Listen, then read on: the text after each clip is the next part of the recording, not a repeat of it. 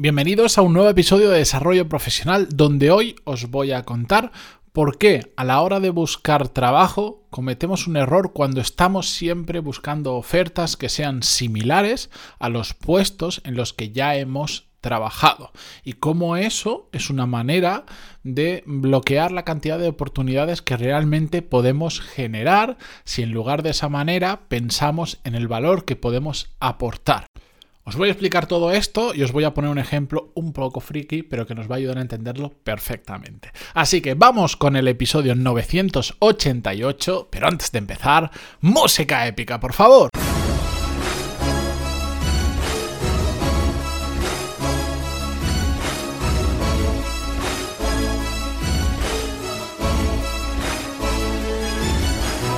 Muy buenos días a todos, bienvenidos un día más, jueves más, a Desarrollo Profesional. Yo soy Matías Pantaloni y aquí ya lo sabéis, hablamos sobre todas las técnicas, habilidades, estrategias y trucos necesarios para mejorar cada día en nuestro trabajo.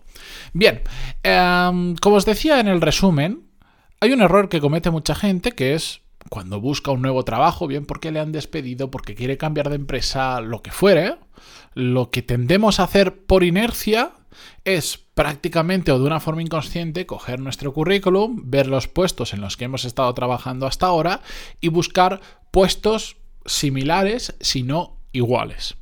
Evidentemente, esto es una forma de hacerlo y se puede conseguir trabajo haciendo de esta forma, pero para mí es una manera limitante de hacerlo. Aunque puede funcionarnos, estamos eh, limitando mucho la capacidad de oportunidades que realmente podemos generar si empezamos a pensar no solo en el nombre del puesto que hemos ejercido, que evidentemente es un indicador de lo que hemos hecho, sino ir un pasito más allá y empezar a pensar qué es el valor que nosotros podemos aportar a una empresa, que va más allá del título de lo que hemos trabajado hasta ahora.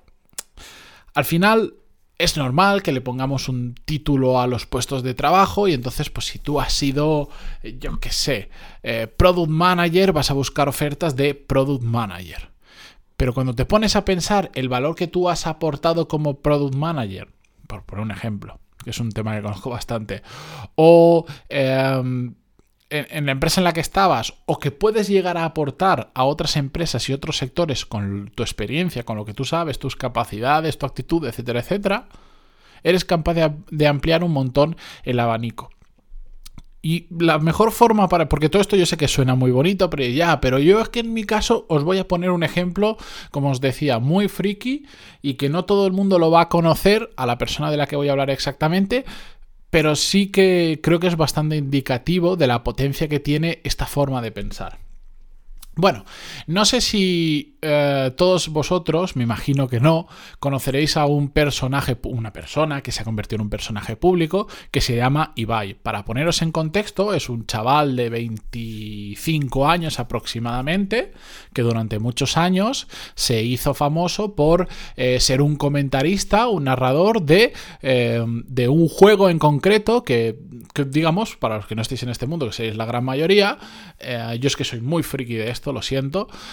Eh, es un juego electrónico que tiene competiciones que, para que os hagáis una idea, eh, suman igual pues, millones y millones de personas viendo la competición en directo. Lo que pasa es que parece un videojuego y se subestima, pero bueno, eh, mueve muchísimo, una salvajada de dinero. De hecho, el mundo del videojuego mueve bastante más dinero que el mundo, que la industria del cine y la industria de la música juntos. Ojo, ¿eh? Y podéis buscar los datos que están ahí públicos. Bueno, la cuestión, se hizo famoso durante muchos años por ser comentarista de esos partidos, como si fuera un comentarista de fútbol, pero comentarista de esas partidas de videojuegos, de un juego muy en concreto, ¿vale? Se hizo muy famoso en eso.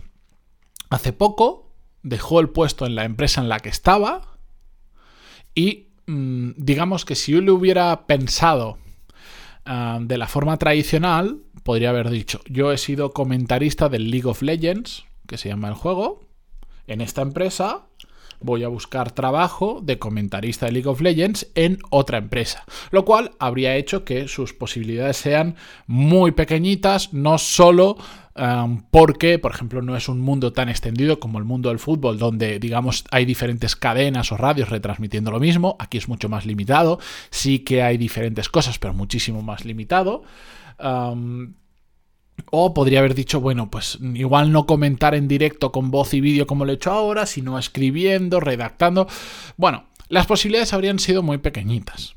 Lo que pasa es que si profundizas un poco más en el valor que esta persona ha aportado para su trabajo y para la gente que le escuchaba, para su audiencia, va mucho más allá que comentar un videojuego, un partido, un videojuego.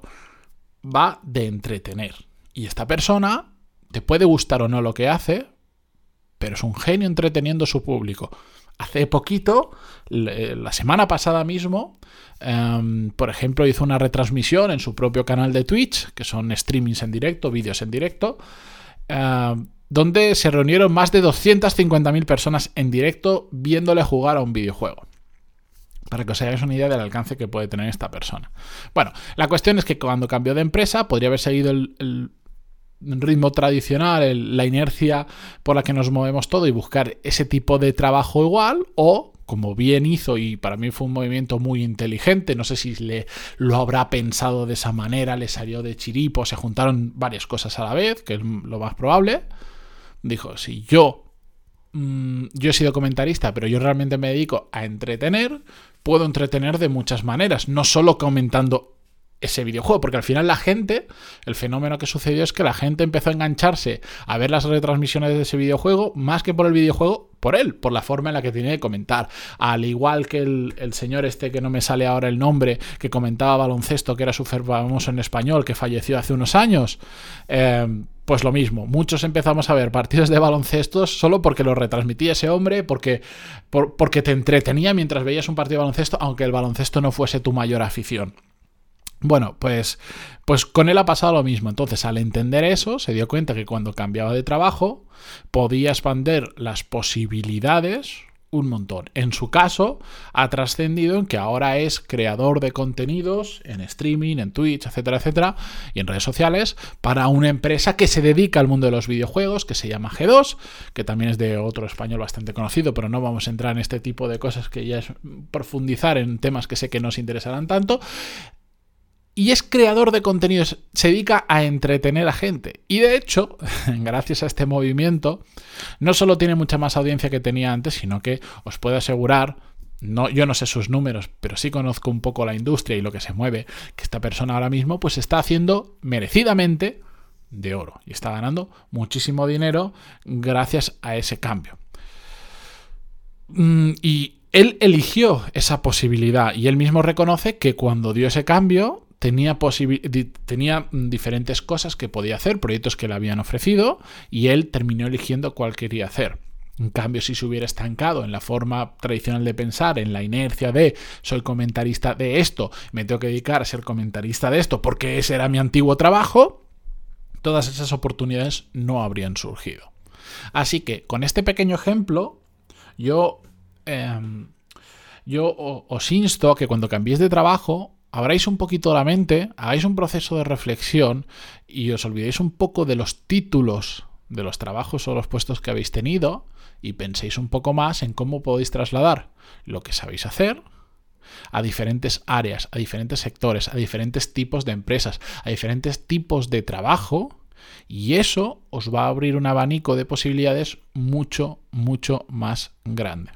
Si os interesa este tema, un día si queréis lo podemos... Eh, podemos ampliarlo y estoy pensando ahora en directo y en voz alta que igual podemos coger, enviadme a alguien que tenga dudas sobre esto, que me envíe un ejemplo, que me diga a qué se dedica y yo si queréis puedo reflexionar en voz alta sobre posibilidades, solo con la información que me transmita, que normalmente suele ser poca, porque me escribís un email de X palabras y no es como si me contarais durante una conversación de dos horas que habéis hecho, pero... Mm, Intentaré hacer ese ejercicio para demostraros cómo con un pequeño proceso de reflexión podemos hacer una lluvia de ideas, un brainstorming y sacar diferentes posibilidades que después habrán mejores, peores, algunas que funcionarán, otras que no funcionarán, pero cómo eh, mirarlo con perspectiva y pararnos a pensar un poco hace que podamos ampliar muchísimo el abanico de posibilidades si queréis también puedo hacer el ejercicio conmigo mismo, que ese caso lo conozco bastante bien y os puedo decir, lo que pasa es que yo soy un caso particular porque, porque, mm, porque por todo lo que hago tengo más posibilidades de lo normal, pero al final es exactamente lo mismo.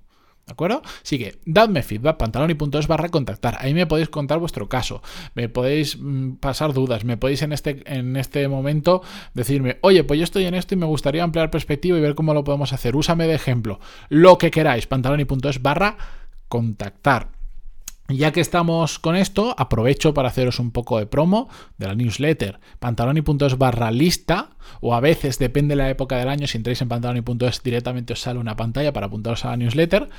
Ahí estoy compartiendo semanalmente cosas más allá del podcast. Por ejemplo, esta semana pues he hecho una pequeña reflexión sobre el episodio 983, sobre lo importante que es a veces parar a pensar para reorganizar prioridades cuando hay algún cambio, lo conté en el episodio 983, pero es que además mm, voy a ir aprovechando eh, para ir soltando diferentes eh, cosas que voy averiguando. Por ejemplo, pues compartí una herramienta nueva que ha aparecido en el mercado, que yo estoy probando, de gestión de proyectos, algún libro interesante que esté leyendo. Ya sabéis, yo leo con rifle de francotirador, pero oye, lo comparto y si a alguien justo le interesa también que lo pueda ver, etcétera, etcétera. Así que pantaloni.es barra lista y os podéis apuntar a esa newsletter, que es absolutamente gratis. Envío como mucho un email a la semana y mm, si os interesa este podcast, os va a interesar la newsletter porque vamos, es que van de la manita, ¿vale? Bueno, con esto yo me despido hasta mañana. Gracias como siempre por estar al otro lado en Spotify, en Evox, en iTunes, en Google Podcast, que ayer un oyente hablé con él por teléfono por, otro motivo y me dijo, eh, que nunca dice Google Podcast. Google Podcast también está, si es que lo coge automáticamente, no os preocupéis. De todas formas, me da igual desde donde lo escuchéis. Gracias por estar al otro lado y hasta mañana. Adiós.